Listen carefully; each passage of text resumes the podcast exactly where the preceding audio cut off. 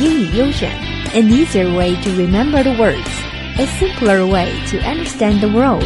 From word to world, join us. Word of the day. 英语其实很简单。AU English. You're listening to 英语优选 AU English. Today's keyword is goddess. 仰望过男神，我们这一期来探讨一下女神这个神奇的物种吧。女神 goddess， 在这里既不是指慈爱的观音菩萨，也不是指智慧的雅典娜 Athena，它是指男生看了无比欢喜，女生看了无比恨自己的女性 woman，尤其指美女大美女。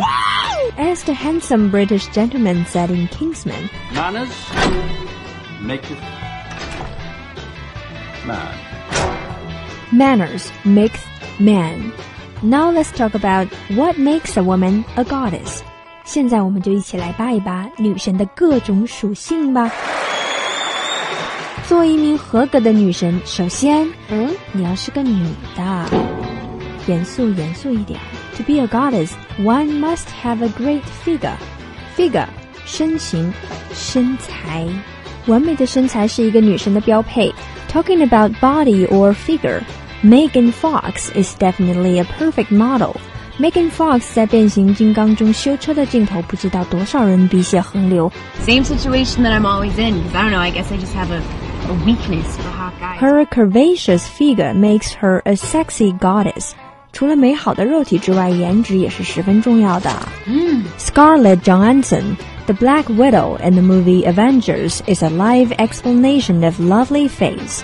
复仇者联盟中的斯嘉丽·约翰逊就是活生生的对高颜值的诠释。She is a heavenly beauty. Besides sexy and gorgeous appearance, wisdom is absolutely a plus. Wisdom，智慧，智慧，智慧，重要的事情说三遍。For most beauties, beauty is all they have. 美女如果只有一个美丽的外表，那绝对无法被称作是女神呢。 In my opinion, a goddess must also have wisdom. For example, 你。当然了，除了我，卷福的 wife 卷嫂也是可以称作女神的。 The name Sherlock Holmes and the address is 221B Baker Street. Sophie Hunter graduated from Oxford in the UK. She is elegant, graceful, and cultured.